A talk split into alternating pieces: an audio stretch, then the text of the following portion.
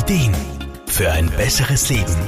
Der Wohlfühl- und Gesundheitsratgeber. Nach den Feiertagen fühlen sich nun viele müde und erschöpft. Oft ist davor schon einiges los, angefangen von der Arbeit über Feiern bis hin zur Erledigungen. Und auch die Feiertage selbst sind manchmal vollgepackt. Egal ob dadurch oder durch andere Lebensumstände, wir alle kennen das Gefühl der Erschöpfung. Und das Bedürfnis zur Entspannung steht dann oft an erster Stelle. Doch sich zu entspannen ist gar nicht so einfach. Physiotherapeut Wolfgang Brunner-Frumann. Anspannung und Entspannung sind ja immer große Themen in der Therapie. Und Entspannung ist nicht gleich Entspannung, muss man sagen.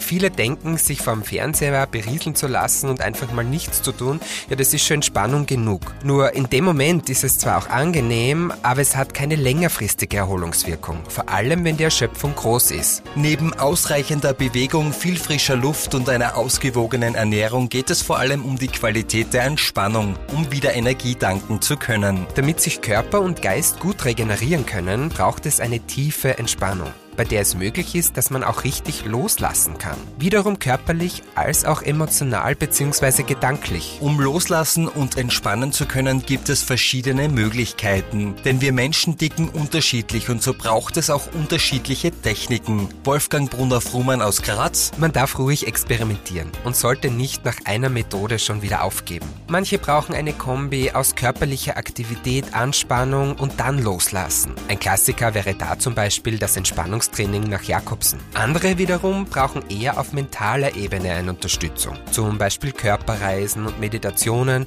bei denen man Stück für Stück in die Tiefe und ins Loslassen geht. Außerdem können auch Körperanwendungen wie zum Beispiel Massagen, Kraniosakraltherapie, Yoga, Atemübungen und Aromaanwendungen hilfreich sein. Wichtig ist, dass Wahrnehmung und Achtsamkeit mit an Bord sind. Welche Technik auch immer. Es geht darum, sich zu spüren, damit man tatsächlich die Möglichkeit hat, auch loszulassen. Denn auch wenn wir erschöpft sind, sind wir meistens trotzdem angespannt. Und wenn man diese Anspannung loslassen kann, dann setzt eine viel tiefgehendere Regeneration, ein besserer Schlaf und somit eine effektivere Erholung ein. Hilfe dabei bieten viele Experten im Gesundheits- und Wellnessbereich und durch Ausprobieren findet sicher jeder mindestens eine Methode, die ihm hilft, sich gut zu entspannen. Armin Hammer, Serviceredaktion. Der Wohlfühl- und Gesundheitsratgeber.